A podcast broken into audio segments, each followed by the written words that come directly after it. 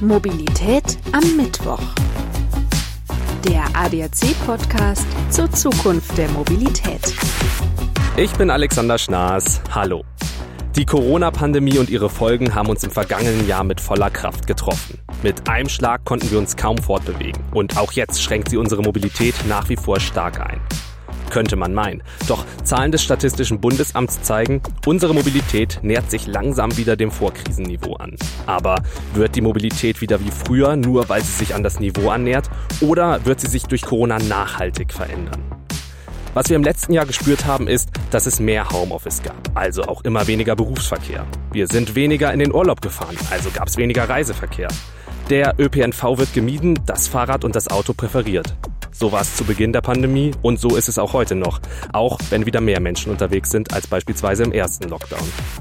Dass sich die Mobilität in der Pandemie verändert hat, hat sich auch optisch erkennbar gemacht. Parkplätze wurden zu Außenbereichen der Gastronomie umgewandelt und extra Fahrradwege wurden geschaffen. Stichwort Pop-up Bike Lanes. Mich interessiert, sind das Dinge, die bleiben? Welchen Einfluss hat die Corona-Pandemie auf unsere Mobilität? Sind die Veränderungen unserer Mobilität temporär oder eher nachhaltig?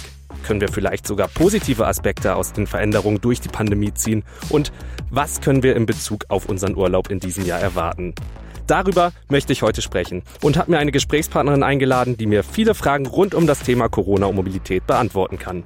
Ich freue mich, dass ich Katrin van Randenborg begrüßen darf. Sie ist Unternehmenssprecherin hier beim ADAC. Hallo Katrin, schön, dass du heute zu Gast bist und spontan für dieses Thema einspringen konntest. Hi, ich freue mich auch, dass ich da bin. Grüß dich, Alex.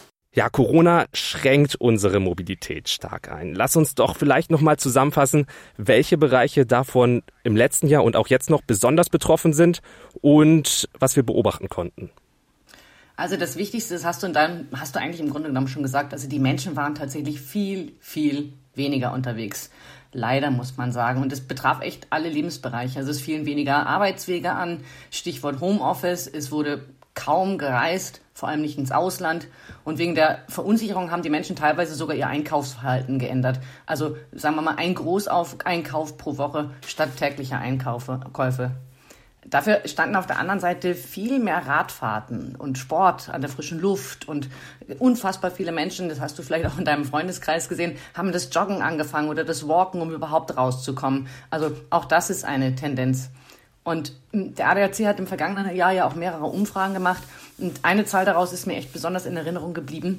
Im Frühjahr ist die Zahl derer, die an fünf Tagen der Woche zur Arbeit oder zur Ausbildung gegangen sind, also so eine früher normale Arbeitswoche, auf 32 Prozent gesungen, gesunken. Und ein zweiter Effekt ist, ähm, wenn man sich die Verkehrsträger anschaut. Also da lässt sich unterm Strich festhalten, der große, große Verlierer ist tatsächlich der ÖPNV, wegen der Ansteckungsgefahr, die die Leute fürchten. Und ähm, stattdessen sind die, haben die Menschen viel mehr das Rad genutzt. Das ist vielleicht eine positive Folge unter gesundheitlichen und unter Klimaschutzaspekten. Aber dieser Boom hatte auch schon vor der Krise begonnen. Und da glaube ich zum Beispiel, dass sich das möglicherweise auch fortsetzen könnte. Und gewinnen konnte auch eindeutig das Auto. Weil es hat den Menschen einfach mehr Sicherheit gegeben als öffentliche Verkehrsmittel zum Beispiel. Ja, du hast es gesagt, wir sind auch viel, viel mehr zu Fuß unterwegs gewesen. Also klar, ich habe es in meinem Freundeskreis gesehen, aber auch ich selber bin wahnsinnig viel spazieren gewesen. Ich glaube, ich bin noch nie so viel spazieren gewesen wie im letzten Jahr. Ähm, und was ich an mir selber auch gemerkt habe, ist, ich habe verstärkt auf Autos zurückgegriffen, obwohl ich selber kein eigenes Auto benutze. Statt mit dem ÖPNV zu fahren, bin ich zum Beispiel total oft mit Carsharing-Autos gefahren, einfach auch um die Menschenmassen im ÖPNV zu meiden. Erleben wir dadurch vielleicht jetzt eine Renaissance des Autos? Also viele Leute, die vielleicht vorher gesagt haben, ich fahre ich fahr mit dem ÖPNV, das ist umweltschonender, fahre ich zur Arbeit und die nehmen jetzt lieber wieder das Auto. Das heißt, wir haben wieder mehr Autos auf den Straßen als vor der Corona-Pandemie? Ja, das ist tatsächlich so. Und ich muss selber sagen, ähm, um auch eine Geschichte von mir zu erzählen, mir ist es auch so gegangen, zum Beispiel mit Blick auf meine Töchter. Also wenn die einen Weg zurücklegen mussten, die sie nicht mit dem Rad machen konnten, dann habe ich tatsächlich gesagt, ähm, hm, ich, ich fahre dich mal schnell. Also das ist tatsächlich eine Tendenz gewesen. Die, die Menschen fühlen sich sicher. Und es ist das Rad einfach nicht überall eine Alternative. Wenn es dann noch regnet oder schneit, erst recht nicht. Ähm, das ist tatsächlich eine Tendenz. Und äh, das betrifft auch nicht nur jetzt Arbeitswege oder private Fahrten, wie die, wenn ich meine Kinder spazieren fahre, sondern das betrifft tatsächlich auch den Urlaub. Also Unfassbar viele Menschen haben sich im vergangenen Jahr entschieden, mit dem Auto zu verreisen. Das hat auch sicher daran gelegen, dass Flugreisen kaum möglich waren. Also unsere Studie hat gezeigt, also für im letzten Jahr war für 63 Prozent der Menschen das Auto die beste Möglichkeit zum Reisen. Und ähm, 2019 waren das 24 Prozent. Also das Auto hat in der Tat, ich weiß nicht, ob jetzt Renaissance äh, der richtige Blick, ähm, Begriff ist, aber das hat tatsächlich an Bedeutung gewonnen in der Krise. Mhm. Welche Auswirkungen hat das denn dann für die Verkehrswende?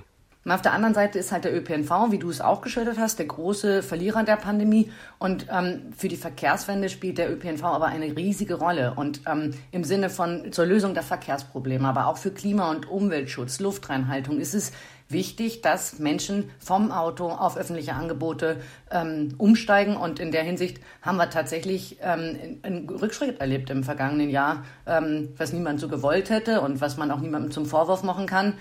Also ich finde es absolut verständlich, jetzt nicht in die U-Bahn oder in die Straßenbahn oder den Bus einzusteigen, aber was schlichtweg so passiert ist. Positiv ist tatsächlich der Boom des Radverkehrs. Also, dass die Menschen einfach das Rad nehmen und hoffentlich und vielleicht auch die Erfahrung gemacht haben, hm, die Strecke, die ich ansonsten mit dem Auto zurückgelegt habe, kann ich tatsächlich auch in Zukunft mit dem Rad äh, erledigen. Und auch das zu Fuß gehen ähm, ist tatsächlich, ähm, glaube ich, eine ganz gute Erfahrung. Und unsere Umfrage hat zum Beispiel ergeben, dass jeder Fünfte tatsächlich zu, in Zukunft auch mehr zu Fuß gehen möchte und jeder Sechste mehr Rad fahren. Also da haben wir mal einen positiven Effekt. Ja, und das sind ja auch wirklich Chancen, die sich aus dieser Corona-Krise ergeben können. Also ich meine, dann verändert sich oder hat es zwar ein paar negative Auswirkungen auf die Verkehrswende. Letztendlich kann man aber auch sagen, es gibt auch positive Aspekte und die Verkehrswende tritt vielleicht einfach anders ein, als wir es erwartet hätten. Also was ich wirklich absolut entscheidend halte, ist die Erfahrung, die wir jetzt mit der Digitalisierung gemacht haben und die Fortschritte, die da auch notwendig waren. Also, dass ähm, heute fast jeder wie selbstverständlich im Homeoffice sitzt, ist schon enorm. Und ähm, da zeigt sich natürlich, dass man sehr gut überlegen kann, ob bestimmte Fahrten, Arbeitswege, insbesondere auch mit Blick auf Pendler, ähm, nicht möglicherweise verzichtbar sind. Ähm, und das gilt insbesondere auch für Dienstreisen. Also ich glaube, dass es in Zukunft sehr viel mehr Argumente braucht, ähm, zum Beispiel eine Dienstreise zu veranlassen ähm, und ähm, dass man sehr genau überlegen wird müssen und überlegen wird können, sind diese Wege wirklich notwendig, sind die Fahrten notwendig und äh, Klima- und Umweltschutzgesichtspunkte ähm, einfach stärker einbeziehen wird. Diese Diskussion gab es ja vor der Krise eigentlich auch schon. Sind wirklich jede Dienstreisen immer notwendig? Und jetzt haben wir es halt eben, dass man sagen kann, nein, sie sind nicht immer notwendig. Das Zurückschrauben der Wirtschaft hat auch dazu geführt, dass, du hast es eben gerade schon gesagt, aus Umweltschutzsicht, äh, dass sich die CO2-Bilanz stark verringert hat, wir deutlich weniger CO2 ausgestoßen haben. Prognosen zeigen jetzt aber, dass CO2-Emissionen durch die wirtschaftliche Ankurbelung, die jetzt ja langsam wieder stattfindet, wieder deutlich steigen werden. Auch Reisen werden zum Beispiel wieder zunehmen. Ist das also eher ein temporärer Effekt für die Umwelt gewesen, ein temporärer positiver Effekt für die Umwelt und jetzt wird sich alles wieder ins Negative kehren, wenn Corona so ein bisschen abflaut? Darf ich noch mal eins zu der, zu der anderen Sache sagen, die wir angesprochen haben, also diese verzichtbaren Dienstreise und sowas, weil das ist mir irgendwie jetzt auch noch mal wichtig, das glaube, ich glaube tatsächlich, dass wir es auch alle wieder genießen werden und dass es auch notwendig, notwendig sein wird, dass sich Menschen begegnen und dass bestimmte Dinge auch nicht funktionieren über den, ohne den persönlichen Kontakt. Aber eben nicht in jedem Fall. Und ich glaube, dass man da tatsächlich in der Zukunft einfach ganz, ganz genau abwägen muss.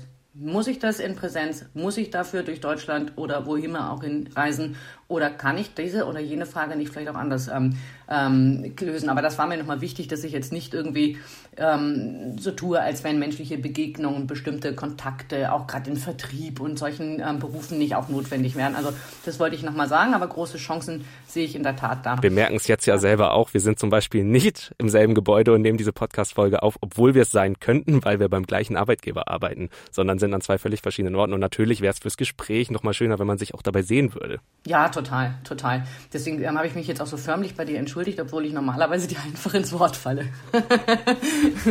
ja, aber jetzt zu, zu dem äh, wirklich wichtigen ähm, Thema der Treibhausgasemissionen. Ja, ich glaube, unter dem Strich kann man tatsächlich sagen, dass die im vergangenen Jahr vor allem deshalb gesunken sind, weil die Mobilität und die ganze Wirtschaftstätigkeit so eingeschränkt war. Das ist natürlich eine sehr, sehr negative Entwicklung, für, auch wenn es für die Emissionen positiv ausgeht. Trotzdem, was jetzt einmal für die, für die Fahrzeuge auf den Straßen betrifft, stimmt auch, dass die Fahrzeuge mit geringen Emissionen oder beziehungsweise emissionsfreie steigt. Also wir haben im, insbesondere bei den Elektrofahrzeugen ja im vergangenen Jahr einen Wahnsinnsboom erlebt. Also insofern würde ich schon mal festhalten, dass das Jahr kein verlorenes Jahr Glaubst du, diesen Boom hätte es nicht gegeben, wenn es Corona nicht gegeben hätte? Also ich glaube, dass es den Boom trotzdem gegeben hätte, weil der hängt natürlich an den, an den hohen Förderungen, die jetzt ähm, äh, ausgezahlt werden für Elektrofahrzeuge. Ähm, trotzdem darf man das nicht vergessen, wenn man jetzt sozusagen diesen gesamten Komplex betrachtet.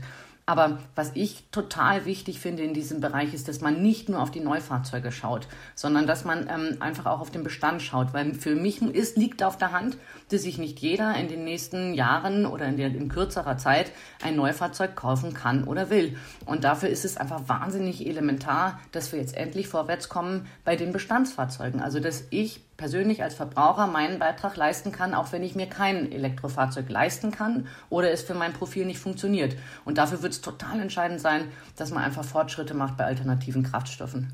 Kommen wir auch kurz nochmal zum Thema Reisen. Da hatte Corona ja auch immense Aufwirkungen auf unsere Urlaubsplanung. Reisen war zum Beispiel nur im Sommer möglich und da auch ziemlich eingeschränkt. Ich war zum Beispiel gar nicht wirklich weg. Ich habe höchstens mal Tagesausflüge hier an den Tegernsee oder so gemacht. Ich weiß nicht, wie sah das bei dir aus? Ich hatte eine ganz, ganz, ganz tolle Reise geplant, nämlich nach Island. Ähm, aber die hat leider auch nicht stattfinden können. Ich hoffe, dass das dieses Jahr klappt. Und ich glaube, so ist es unfassbar vielen Menschen gegangen. Ähm, man hat sich dann so ein bisschen reduziert auf, ähm, was ist überhaupt möglich. Ähm, ich kann gar nichts richtig buchen, ich traue mich auch nicht zu buchen. Ich, ich habe Angst, dass ich auf dem ähm, ja, geleisteten Geld äh, sitzen bleibe, ähm, mein, mein Flugticket nicht erstattet bekomme oder einen Gutschein, von dem ich nicht weiß, wann ich ihn jemals wieder einlösen kann. Also die Unsicherheit war da schon enorm und das hat tatsächlich, weiß ich nicht, ob das jetzt eine Frage geworden wäre, ähm, dazu geführt, dass die Menschen in überüberwiegender Zahl tatsächlich ähm, im Inland unterwegs waren, ähm, in Deutschland geblieben sind und auf Auslandsreisen tatsächlich fast weitgehend verzichten mussten. Mhm. Das wäre tatsächlich meine Frage auch gewesen, wobei es ja eigentlich auch klar war, wo es dann hinging, nämlich ins Inland. Ähm, knüpfen wir da vielleicht noch mal kurz an. Ja, wir sind mehr im Inland unterwegs gewesen, haben sich vielleicht auch unsere Ansprüche an das Reisen jetzt so ein bisschen geändert durch die Pandemie. Ja, da gibt's eigentlich zwei Trends, die sich ausmachen lassen. Also einmal wünschen die Menschen tatsächlich mehr Flexibilität ähm, und mehr Individualität. Also diese Pauschalreise von der langen Hand geplant, Weihnachten schon gebucht und im Sommer verwirklicht, ähm, die hm, das wird, glaube ich, so nicht mehr stattfinden. Ähm, also die Menschen gucken sehr genau nach Stornobedingungen und sie wollen relativ kurzfristig, deutlich kurzfristiger als bisher, ähm, ähm, sich entscheiden und buchen. Einen richtigen Boom gab es ja auch beim Camping. Total viele Menschen sind äh, raus an, in die Natur mit ihrem Camper auf Campingplätze, einfach weil da Abstandsregeln besser eingehalten werden konnten, weil da vielleicht auch nicht so viele Menschen waren wie jetzt in einem, in einem großen Hotel. Also Camping ist, glaube ich, so mit die Reiseform im letzten Jahr gewesen und auch vermutlich in diesem Jahr, oder?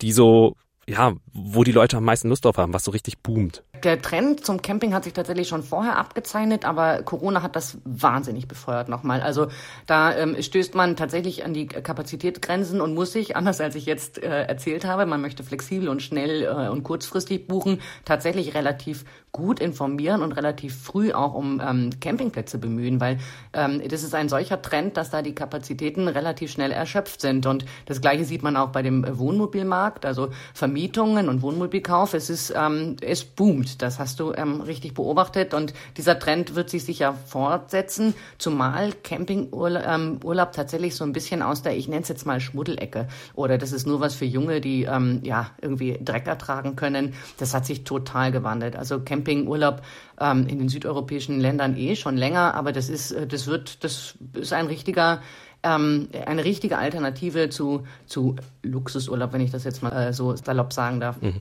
Es gibt ja mittlerweile auch schon Luxus Campingwagen, die ja wirklich dann einer kleinen Wohnung schon ähneln, wo wirklich alles drin ist, was man braucht, äh, dass es schon fast wieder wie ein Hotelzimmer letztendlich ist. Ja, und es ist auch total, äh, total autark. Also es ist wirklich total autark. Man kann in dem Camper kochen, man kann, ähm, äh, man hat eine sanitäre Anlage, eine eigene. Ähm, das ist schon inzwischen, da hat sich schon wahnsinnig viel get getan und irgendwie die Vorstellung, man steht irgendwie mit verschiedenen anderen Campinggästen ähm, ähm an einer, einer Reihe von Waschbecken, ähm, äh, ganz so ist es nicht mehr. Camping ist trotzdem was, es ist in Deutschland jetzt nicht so verbreitet, die Form des Campings, nämlich des Wildcamps. Das ist eher im Ausland, in den skandinavischen Ländern vor allem gut möglich. Das wäre natürlich auch nochmal eine Möglichkeit. Und da stellt sich mir die Frage, was ist denn überhaupt mit dem Ausland? Ist davon auszugehen, dass die Leute wieder ins Ausland wollen und vor allem ins Ausland können zum Urlaub machen? Also die Sehnsucht ist tatsächlich da. Also die, die Menschen tatsächlich in unseren Umfragen geben an, sie möchten gerne wieder so reisen wie zuvor. Also exakt das machen, was sie vor der Pandemie machen konnten. Frei auswählen und weltweit reisen. Das ist tatsächlich erkennbar, dass ähm, die Leute da sich nach Normalität in Anführungsstrichen wieder zurücksehnen. Für dieses kommende, äh, laufende Jahr sind sie allerdings noch total skeptisch. Also nur 18 Prozent, habe ich in Erinnerung, ähm, gehen davon aus, dass sie ähm, außerhalb ähm, Europas Urlaub machen können in diesem Jahr.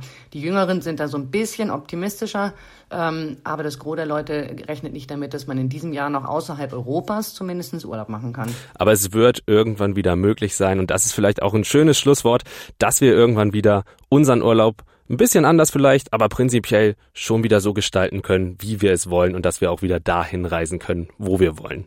Wie wir auf jeden Fall merken, trotz aller Einschränkungen, die wir jetzt in dem letzten Jahr erlebt haben, können wir trotzdem, denke ich, einige oder wenn nicht sogar viele positive Aspekte daraus ziehen. Klar, es verändert sich viel, aber Veränderung muss ja auch nicht immer schlecht sein. Katrin, vielen Dank für diese Einblicke und dass du mit mir dieses Gespräch über Corona und Mobilität geführt hast. Jetzt am Ende der Episode würde ich dir gerne noch fünf persönliche Fragen zur Mobilität stellen. Oh ja. Dann fange ich auch direkt mit der ersten Frage an. Würdest du dich in ein autonomes Auto setzen? Ja, und das, ähm, obwohl ich ein schlechter Beifahrer bin. Insofern würde ich wahrscheinlich mit der künstlichen Intelligenz, Intelligenz ein Stück weit in den Konflikt geraten und immer wieder selber eingreifen. Was war dein prägendstes Mobilitätserlebnis? Oh, das ist ganz einfach. Ähm, meine erste Fahrt mit dem Pferdeanhänger. Ähm, ich musste da nämlich in einen Hof hineinfahren, der nur einen sehr kleinen Wendekreis hatte. Und ähm, ich bin daran gescheitert. Ich habe einen Mann gebeten, mein Hänger, mein Fahrzeug umzudrehen. Wäre eine Frau in der Nähe gewesen, hätte sie wahrscheinlich auch den Hänger umdrehen können.